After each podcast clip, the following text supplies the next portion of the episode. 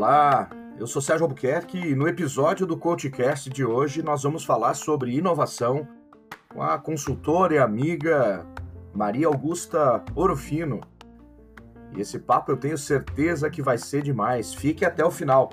Guta, é um super prazer te receber aqui no CoachCast e ninguém melhor que você para se apresentar para os nossos ouvintes. Ah, que bom, Sérgio. Finalmente a gente conseguiu essa agenda. Estou muito feliz aqui em contribuir, conversar aqui nesse teu canal.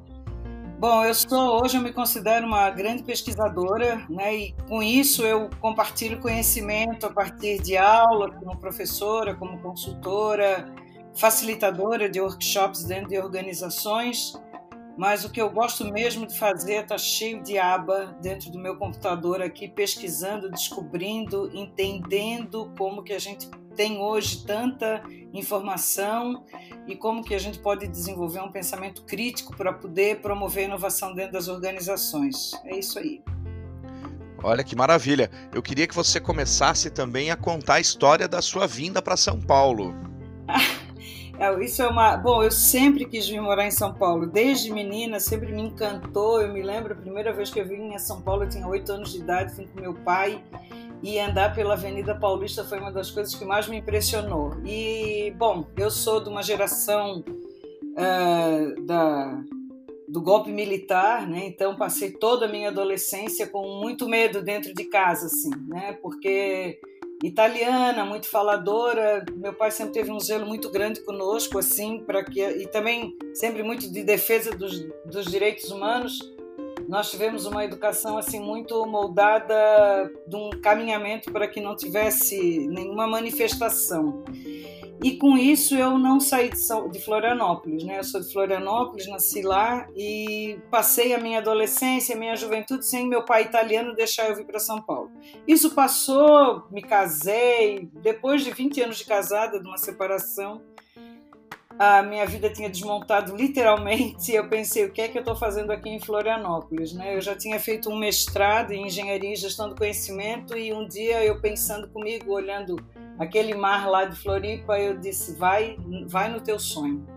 Então eu já tinha mais de 50 anos quando decidi isso, botei tudo dentro de um caminhão e vim para São Paulo. E moro aqui há seis anos, já super feliz, super realizada. E um dia eu estava na FGV dando aula, olhando assim a, o prédio bem em frente da, da Federação das Indústrias, da Fiesp. Era uma época que tinha uns sapos e uns, uns marrecos ali, uns patos, que dizia que ninguém engolir, ninguém ia pagar aquele pato, qualquer bobagem assim que estava se acontecendo ali. E eu falei, eu comentei isso até num, num post que eu fiz, eu disse, pode levar 40 anos, pode levar 50 anos, mas quando seu sonho é grande, um dia ele chega, né? Foi muito emocionante imaginar e ver aquela cena, me recordar assim que já tinha passado 40 anos do dia que eu tinha decidido que eu viria a São Paulo, né? E é incrível, Sérgio. Então, assim, se quem está nos escutando, eu sempre gosto de dizer, não tem data, não tem hora, não tem momento, né? Siga a sua intuição, faça aquilo que o seu coração determina, mesmo que tenha que esperar, né? Porque eu negociei muitas vezes isso comigo, eu negociei muitas vezes, né? Eu cheguei em Florianópolis, eu gostava tanto dos eventos que aconteciam aqui em São Paulo, mas eu não tinha condições de vir para cá, que eu criei uma empresa de organização de eventos em Florianópolis e promovia eventos, eventos, fiz eventos muito grandes lá, muito, trouxe gente muito muito importante do mundo para Floripa, né? Então é isso, assim, a gente, a gente dá umas voltas, a gente faz uns ajustes, a gente se arruma, mas um dia ele chega. Né? Então, esse é, é minha, o meu encorajamento a quem está nos ouvindo para seguir, negociar, dar tempo ao tempo, esperar, porque um dia chega. Né? Então, essa, essa é a minha história da minha vida para São Paulo. Ah, que legal. É uma bela história, viu? E que encoraje muita gente a tirar seus sonhos do, papel também, né? Exatamente, Sérgio, porque às vezes, mais do que só tirar, eu, eu li muito, eu sempre digo que eu sou o resultado de tudo que deu errado, né? porque eu conheci muitas técnicas de definição de, de, sonho, de meta, de construção. Bom, eu trabalho com empreendedorismo inovador há mais de 10 anos já e o que me angustia assim muitas vezes é a falta de paciência que muitas pessoas colocam nos outros, né? principalmente na exigência de que aquilo que está escrito dê certo. Né? Não vai dar certo, porque a vida não é linear. Né? Então, nós temos uma série de fatores que aquilo que a gente. Eu já rasguei tanto caderno de meta do ano. Esse ano, quando deu tudo errado na pandemia, eu, eu tenho um, um espaço aqui que eu posso botar fogo em papel. Eu queimei tudo. Eu digo, para dessa coisa de querer definir no tempo aquilo que acho que vai acontecer. Né? Faça a sua parte. Defina aquilo que você quer e, e saiba esperar, né? porque nem sempre esse tempo que eu me determino acontece. Né? Então, essa angústia que vai gerando na gente, que, e principalmente o fator de comparação com os outros, né? Outra coisa assim que eu tenho na minha vida, aprendi muito, faça o seu planejamento, mas não se compare com os outros, porque é um grande ponto de frustração, né? Porque a gente chega ali, mas, mas o que está acontecendo com o outro, ele tem outras variáveis que não são as suas variáveis, né? Então, cada um tem a sua própria história, né? E a sua condição de ser feliz nessa nessa jornada. Então, eu vejo assim que é, por muitas vezes a gente tem muito chicotinho, se exige muito, fica muito, entra em, em depressão porque não está conseguindo aquilo que quer. Dê tempo ao tempo, né? Dê tempo ao tempo. Eu acho que na minha vida, eu vi que os meus grandes ciclos aconteceram em, na média em, de 18 em 18 anos. Eu tive grandes mudanças assim. Então comecei a ver as grandes mudanças que tinham acontecido na minha vida. Elas datam mais ou menos de períodos a cada 18 anos. Eu tenho uma irmã que a cada sete anos ela tem uma, uma ruptura grande na vida dela. Ela é impressionante. Assim, eu conheço uma outra pessoa que a cada 10 anos tem grandes rupturas. Então, para quem está nos ouvindo, Sérgio, eu deixo essa primeira dica. Observe desde o seu nascimento quais foram os grandes movimentos sísmicos que teve na sua vida e qual é esse encadeamento que acontece. Porque, assim como na Terra, que tem vulcão que, que, que entra em erupção em, em datas que hoje se consegue até é, prever, ou que tem placas é, tectônicas que se batem e geram terremotos e a gente consegue prever, na nossa vida também é assim. Né? Então a gente tem ciclos que acontecem e quando a gente entende esses ciclos, a gente passa a ter um pouco mais de condescendência, um pouco mais de calma, um pouco mais de compreensão com a gente mesmo. Né? Então, quando eu detectei isso, para mim foi muito calmo, me deixou muito tranquila. Assim. Eu digo, não adianta, porque não vai ter grandes movimentos e o seu movimento é diferente, né? Então, hoje, na, na idade que eu tô, eu me espelho muito mais, assim, em exemplos de, do Walt Disney ou do Roberto Marinho, que começaram a, a ter os, os, resultados que eles imaginavam depois dos 60 anos, do que necessariamente uh, com aquilo que eu imaginava que eu ia ter com 25 ou com 30 anos. Né? Então, essa é uma dica assim que a minha vida me ensinou. Não li isso em livro nenhum, né? mas eu comecei a me auto-observar e ver como eram esses movimentos dessas placas tectônicas assim na, na, na minha existência. Gostei muito dessa analogia com placas tectônicas e principalmente do que você fala aí da gente não ter ansiedade, principalmente é, quem vai empreender, quem já empreende e na carreira que muitas vezes as pessoas têm muita ansiedade. Se estiver caminhando no sentido das coisas que vão te realizar no futuro, tem que ter calma mesmo, né? Muito legal essas suas afirmações aí. É, porque é o que a gente vê assim é que primeiro, uh, eu sempre digo, né, que a gente gasta muito dinheiro em livro de autoajuda e eles ajudam a quem fez o livro só, né? Porque, é. porque ah, vai acordar às 5 da manhã, ah, vai agora ter que fazer exercício, não, porque agora eu não tenho que fazer nada. Eu não tenho que fazer nada. Para mim, acordar às 5 da manhã é um desespero e eu não vou me acordar se eu prefiro ficar trabalhando até meia-noite. Então, desculpa, para você deu certo, para mim não vai dar. Então, qual é? Então, qual é esse seu movimento, né? O que que faz bem feito? Eu sempre comento, sabe, Sérgio, assim que é, eu sempre eu gosto muito de uma frase, de uma música do Chico, do, do Caetano que fala: onde é que você se pega cantando sem mais nem porquê? Né? Então, onde é que está essa essência? Onde é que a gente não entra em sofrimento? Onde é que a gente faz aquilo que não é difícil? Quando a gente consegue entender que a gente sai desse movimento do Cronos, que é esse tempo serial, que eu tenho que medir no horário, meu Deus, esse tempo não passa. Ou quando eu entro em Kairos, que é aquela dimensão do tempo dos gregos, que eu entro em, em estágio de contemplação, por mais trabalhoso que seja, né? Eu, eu, eu, tenho que estar em Kairos na minha vida. Se o seu trabalho é eternamente um Cronos, para tudo e reveja.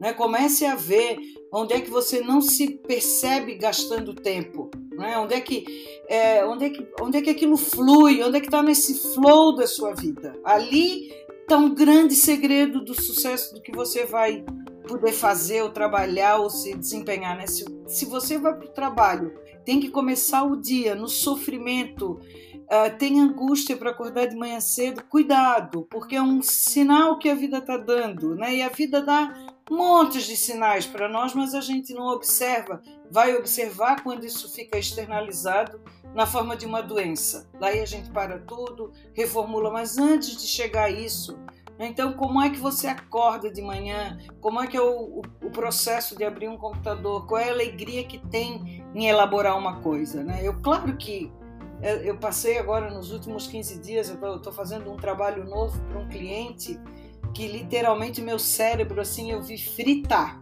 né? Eu de caraca, mas é muito difícil isso. Foi muito difícil, sabe, pessoal? Assim, foi muito. Eu, eu vi assim que aquilo tava me, me, me, me mas eu pensei, cara, mas depois que eu terminar essa pesquisa, que é difícil porque não tem muita gente fazendo, porque é um assunto muito novo. Depois que eu terminar vai ser muito bom, porque eu vou ter assunto para um ano inteiro aí para poder explorar, né? E aí eu me pegava nessa, nessa motivação pessoal de tocar o negócio, de vai que vai dar certo. E eu me lembrava de situações assim muito difíceis que eu tive na alfabetização, que eu tinha dificuldade de entender o que, que era moca e o que, que era moça. O C cedilha para mim era uma coisa que não tinha muito sentido quando eu era meus 5, 6 anos de idade. Então, ou, ou diante de um problema de matemática muito complicado que eu tinha que acertar para poder fazer um vestibular, que não era muito a minha praia. Então eu me pego nesses momentos que eu consegui ultrapassar, ganho força, propulsão e vou em frente, né? E aí pronto, passou essa essa essa complicação e a coisa flui de novo, né? Então existem momentos de muita dificuldade que a gente passa, mas também existem momentos assim, ai que bom, agora eu consigo uh, nadar de braçada, né? Então são momentos que nem tudo é muito fácil, mas a gente sempre assim está num flow, né? Mesmo que seja muito trabalhoso, está no flow. Então assim, eu deixo sempre esse questionamento. Onde é que você se pega cantando, né? O que é que você faz com alegria? O que é que onde qual era a sua brincadeira de criança, né? Nos 7 até 10 anos de idade, qual era o seu papel de brincadeira? Eu muitas vezes me vejo como se eu estivesse brincando, né? O meu pai era professor universitário, ele tinha uma coisa que poucos pais tinham na época, que era ter um escritório em casa. Meu pai tinha um escritório em casa, assim, era apartado da, da nossa casa, as pessoas podiam ir lá, ele atendia muito aluno, então eu me lembro que eles fizeram uma porta que dava direto para a rua, assim, aquela sala tinha conexão com a casa, mas ela entrava separado para não era realmente uma coisa assim bem bem interessante assim. E eu gostava muito de estar naquela mesa dele, mexendo naquilo. Eu sempre gostei muito do ambiente de escritório, de empresa e tal. E às vezes eu estou aqui trabalhando e digo, meu Deus, parece que eu estou brincando agora. Né? Parece que eu me remeto àquela vida lá de criança. Olha que gostoso. Eu acredito que essa, essa fluidez nas coisas tenha um pouco a ver também com a capacidade de inovação, não tem? A, a, inovação já passa a ser até uma consequência, né? Isso para mim também é muito. É, também percebi que tem pessoas com perfis que são um pouco. que gostam de manter, de, de perpetuar algumas questões e tem outros que gostam de inventar e criar novos formatos, né? Então, na vida a gente tem que ter esse equilíbrio, mas a inovação, ela sim, ela precisa que a gente esteja aberto a trazer novo valor, né? trazer o que a gente considera hoje a inovação é o valor percebido por esse cliente. Né? Por muito tempo, até 2010, gente, é muito recente, eu comecei, a, eu me peguei em inovação quando eu fiz o mestrado em Engenharia e Gestão do Conhecimento. Para mim era extremamente complexo falar de inovação. E um dia eu percebi, e aí sim, né, foi quando eu comecei a trabalhar modelos de negócio, eu fui bem precursora em abordar o modelo Canvas no Brasil. Fui a primeira dissertação no Brasil foi a minha que o próprio Osterwalder participou da minha pesquisa na época. Ele não era conhecido, fui eu que trouxe ele ao Brasil a primeira vez. E quando eu comecei a ver que inovação era além de gerar patente, porque até 2010 no Brasil só considerava inovação a geração de patentes. E, fazer uma patente é uma coisa dificílima, leva 10 anos, é caríssimo, tem que fazer um monte de croquis e não é tudo que pode ser patenteado. Quando a gente começou a ver que tem muitos tipos de inovação, que eu posso inovar no modelo de negócio, que eu posso inovar na, na oferta do meu produto, que eu posso inovar nos canais que eu utilizo, que trazendo essa questão do e-commerce também foi uma grande inovação em comércio e venda, tudo mais isso para mim abriu um horizonte muito grande foi quando eu resolvi trabalhar com inovação, né? Porque para descomplicar a vida das pessoas, né? Então trazer naquilo que você faz uma abordagem diferenciada que traga uma oferta genuína ao seu cliente e que ele perceba como valor, você está inovando. Então isso traz para qualquer pessoa, Sérgio, a possibilidade de inovar. Porque hoje, se você, quando nós começamos a pandemia, que, que, entramos nessa pandemia em março, nós que somos consultores e professores e facilitadores de workshop, tivemos que inovar absurdamente na forma como a gente apresentava conteúdo. Né? Então, quantas plataformas nós tivemos que estudar, quantos grupos formamos, né, Sérgio, para poder estar atento a tudo que acontecia, quanta troca de e-mail, quanta quanta webinar participamos para a gente poder ver. Por quê? Porque nós efetivamente inovamos na educação corporativa, né? mas isso não gerou patente nenhuma, mas mudou radicalmente a forma como a gente trabalha com as pessoas. Né? Então, isso é inovação, né? quando a gente apresenta um valor explícito naquilo que você entrega e o seu cliente percebe. Vai dizer, puxa, que bacana, gostei da nova forma como você está abordando. Né? Então, a vida sim pode ter inovação permanentemente. E você nos brinda, Guta, com muito conteúdo. Eu recebo a sua newsletter, é sempre muito legal, eu leio muito atento, né? É, e, eu, e eu lembro de, uma, de um artigo seu que tem lá uma frase que é inovação é causar impacto positivo na vida das pessoas. Exatamente.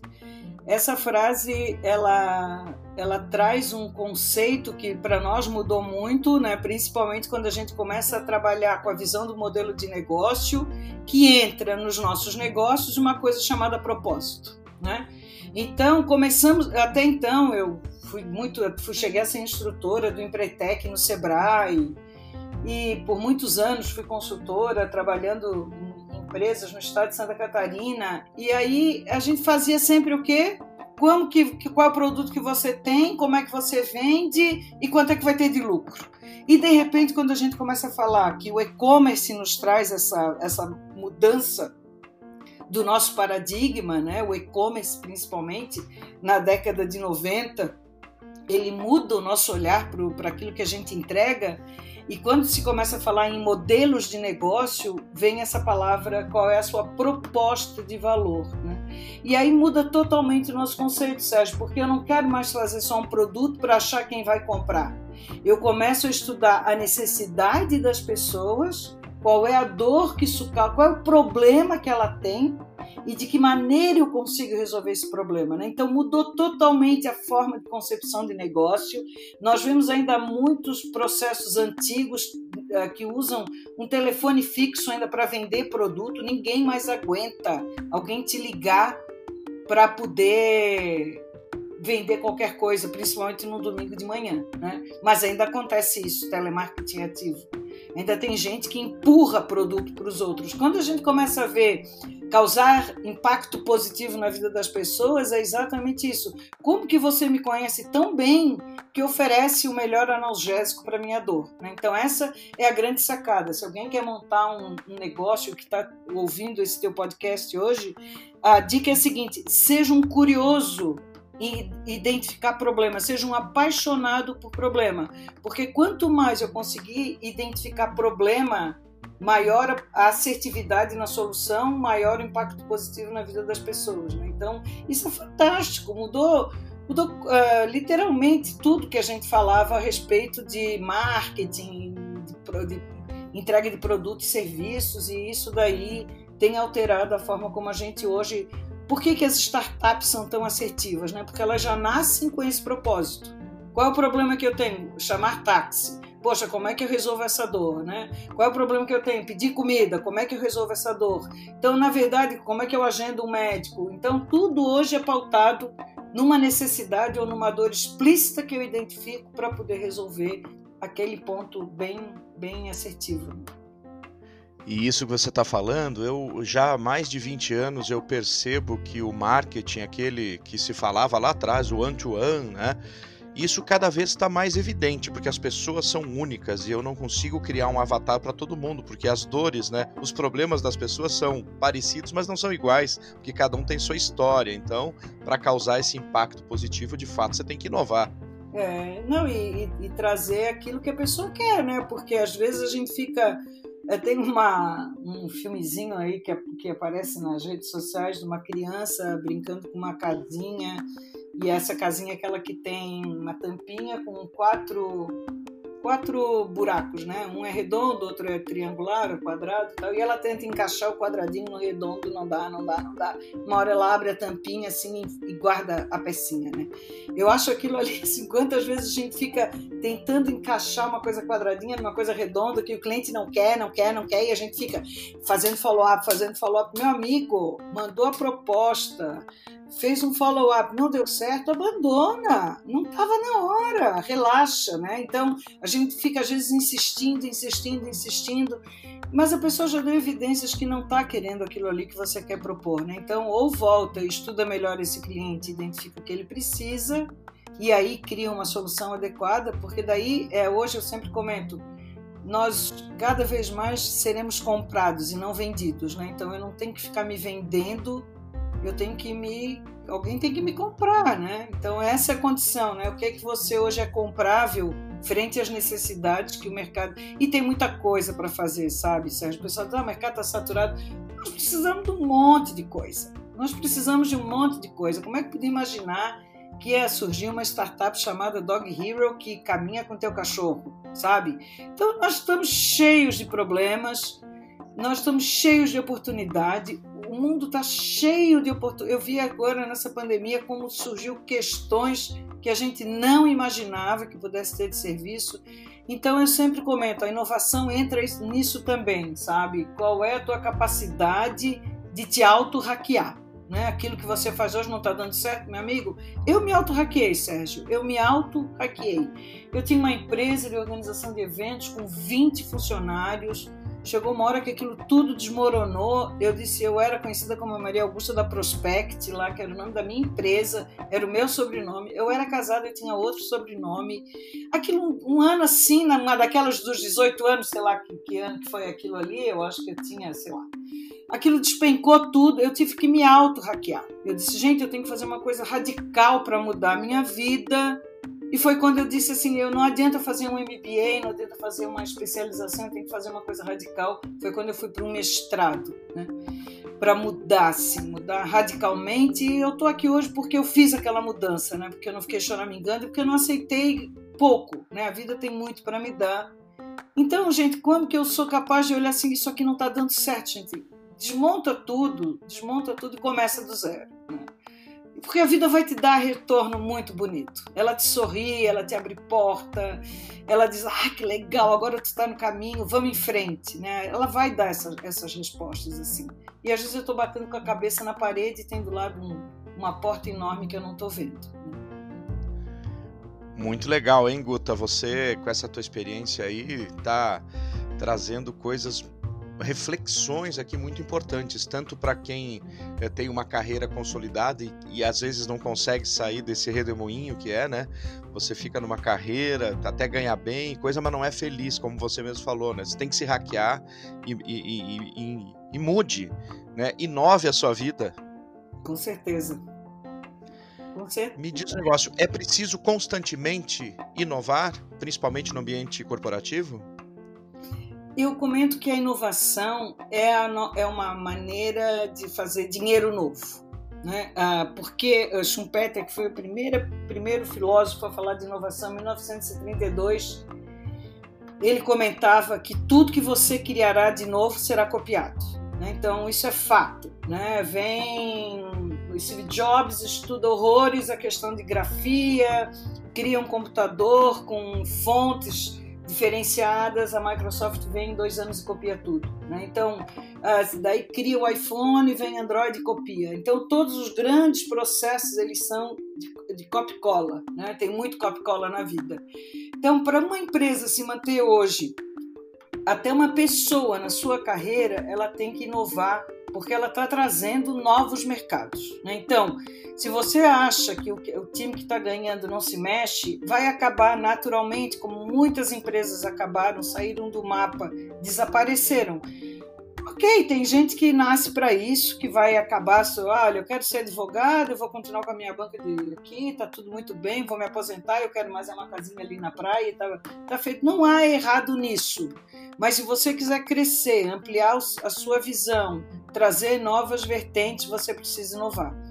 É uma forma da gente poder atrair novos clientes e novos mercados. Né? Isso também se vale muito para as empresas. Né? Então, nessa pandemia, e é o, o exemplo mais recente que eu tenho, eu estou até fazendo um estudo disso agora, quantas empresas uh, criaram novos mercados porque trouxeram uma inovação. Né? Um grande exemplo para nós é o Magalu, onde eles ampliaram, trouxeram um exemplo da, da, do Alibaba, né, que é não é só eu colocar produto, mas eu abrir a minha plataforma para que outros possam vender os seus produtos. Né? Então hoje você vê bolo, brigadeiro, é, produto cosmético sendo vendido por qualquer pessoa dentro do Magalu. Né? Então ela faz uma, ela abre um novo nicho, ela amplia mercado, ela ganha mercado e ela consegue fazer um novo dinheiro. Né? Então eu diria, Sérgio, que a inovação é essa possibilidade de você ganhar novas posições. Ou manter aquilo que está. Está feliz como está, meu amigo? Toca a vida. Né? Eu já vi, eu estou muito bem aqui, eu sou dentista, estou atendendo tenho minha clientela, quando acabar isso aqui eu vou me aposentar e não quero mais saber de nada. Perfeito, não está errado também, entendeu? Aliás, não tem certo e não tem errado. Tem onde é que você está feliz. Né? Então essa é a visão que eu vejo da inovação. É, e que bom que você falou isso. Não tem certo, não tem errado. Seja feliz naquilo que você faz. Se você, eu vejo, eu tenho um exemplo aqui muito legal que é o, o Gari que limpa a rua aqui onde eu, onde eu moro. Uhum. Ele tá sempre feliz, sempre com um sorriso no rosto e fazendo aquilo que provavelmente ele gosta. Tudo bem, talvez não seja o sonho dele, mas ele é feliz, ou seja, ele faz aquilo que tem que ser feito. Exatamente. Esse é um outro conceito que a gente pode pegar um outro, um outro podcast para a gente gravar nisso daí, que seria aquilo que a gente chama do The Job to be Done, né? Qual é o serviço a ser feito?